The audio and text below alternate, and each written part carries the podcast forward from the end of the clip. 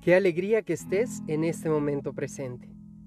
Soy Krishna Camargo y te voy a acompañar en este viaje hacia el interior. Hoy, en este segundo capítulo, vamos a dirigir nuestra atención hacia la energía poderosa del amor. ¿A poco no lo has experimentado en algún momento? Puedes amar a un ser querido, puedes amar las cosas, algunas experiencias, inclusive algún paisaje, algún libro, una pintura, la música. Uno aprende a amar cuando es amado. Y la familia, las amistades, siempre al recién nacido le dan un afecto y ese amor se va transformando. Sin el amor realmente el bebé no podría sobrevivir. De esta forma, tanto las palabras, el contacto, y la protección que se va generando hacen que crezca este sentimiento y se convierta en una energía vital para el nuevo ser. Y si tú de joven o adulto, sin importar tu edad, eh, recibes este sentimiento, puedes comenzar a proyectarlo a quienes te rodean. Sin embargo, Conforme crecemos y vamos creando un concepto sobre el amor, que está más ligado a la pareja, imágenes y escritos que nos rodean y plantean información del romanticismo que debe envolver a los seres humanos y olvidan la naturaleza de esta palabra como energía tal que puede aplicarse en cada aspecto de nuestra vida sin limitación Existe un modelo del amor muy arraigado que nos hemos planteado en el encuentro de las parejas y en la infancia principalmente, cuando observas en cualquier instante cómo se expresa este sentimiento. Siempre lo percibimos como algo que, al darlo, va a regresar a nosotros. Y entonces ese amor se convierte también en un egoísmo. ¿Por qué? Para decir a una persona que es muy bella, esperas que la persona te regrese ese gesto. Si a tu pareja le dices te amo, esperas ese gesto de vuelta. Ese sentimiento de querer ser recíproco siempre te limita de expandir realmente el significado del amor. Primero, para experimentarlo lo que requerimos es amor propio. ¿Y cuántos no hemos dejado de amarnos a nosotros mismos por querer justificar, por querer culpar o por simplemente señalar a los demás de lo que nos sucede? Así que es importante encontrarnos a través de nuestra esencia, con dos clases de personalidades en el amor. Una que está más apegada a la poca autoestima, que en ese sentido la persona basa su sentimiento en querer ser aceptado, crea dependencias, apegos y se aferra ante cualquier circunstancia o persona. Esta segunda etapa, si es que la hemos experimentado, existe cuando se desarrolla la confianza en sí mismo. Y entonces, ahí empieza a surgir en el sentimiento de querer crear una dinámica mucho más comprometida con todo lo que nos rodea. Desde esa perspectiva empezamos a identificar nuestros errores, nuestras fallas como seres humanos, pero también podemos valorar las cosas positivas que hay dentro de nosotros y las cuales también las proyectamos a los demás. Principalmente la invitación hoy es que trabajes en tu autoestima, porque las personas no somos productos, somos procesos. Y cuando hablamos precisamente de un proceso, es que continuamente estamos aprendiendo. Si es que lo anhelamos, si no, tú sabes, estamos repitiendo constantemente los mismos patrones. Por ello es importante poner atención en lo que te gusta y lo que también no te gusta, en tus habilidades y virtudes, pero en tu parte débil y tus defectos. Y por medio de este análisis, comenzar a ir diseñando una autoestima real sin máscaras, y que tenga la seguridad de poder proyectarse en cualquier espacio, con cualquier persona, y así manifestar realmente lo que tú eres. Entonces, el amor lo veremos como una forma de vida, no limitándolo a un solo sentimiento y apreciando solamente a una persona, sino observando tu entorno, el paisaje, la naturaleza, los animales, el trabajo, todas las situaciones que cada día llevamos a cabo te van a recordar ese amor. Y bueno, si queremos que ese amor se expanda, lo primero que tenemos que hacer es poder empezar a desapegarnos de cosas que nos generen precisamente sufrimiento. Tú eres completo por sí solo.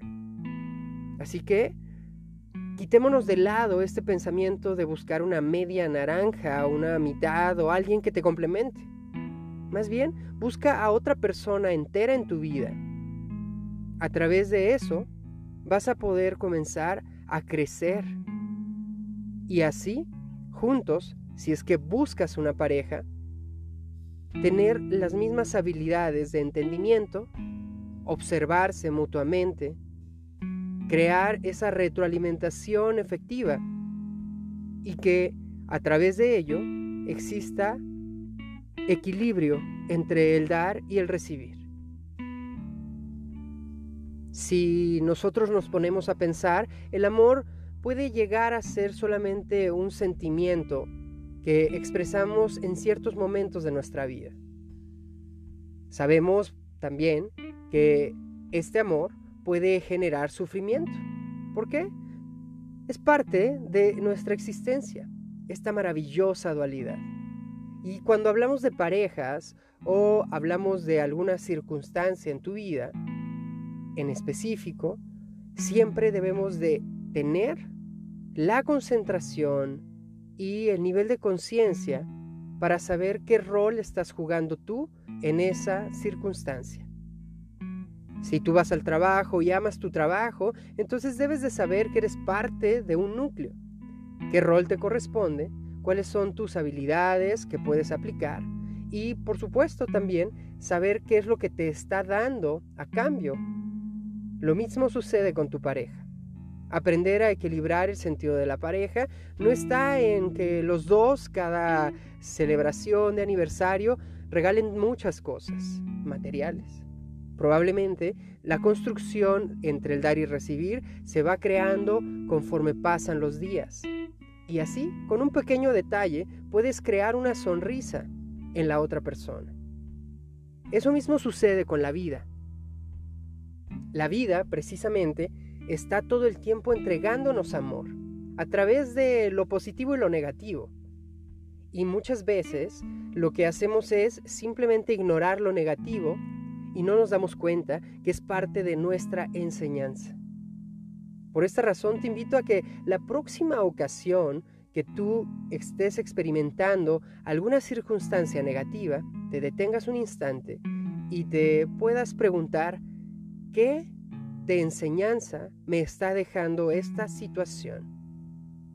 Ahí podrás descubrir que hay muchos detalles que probablemente la vida te está dando con la intención de que tú evoluciones.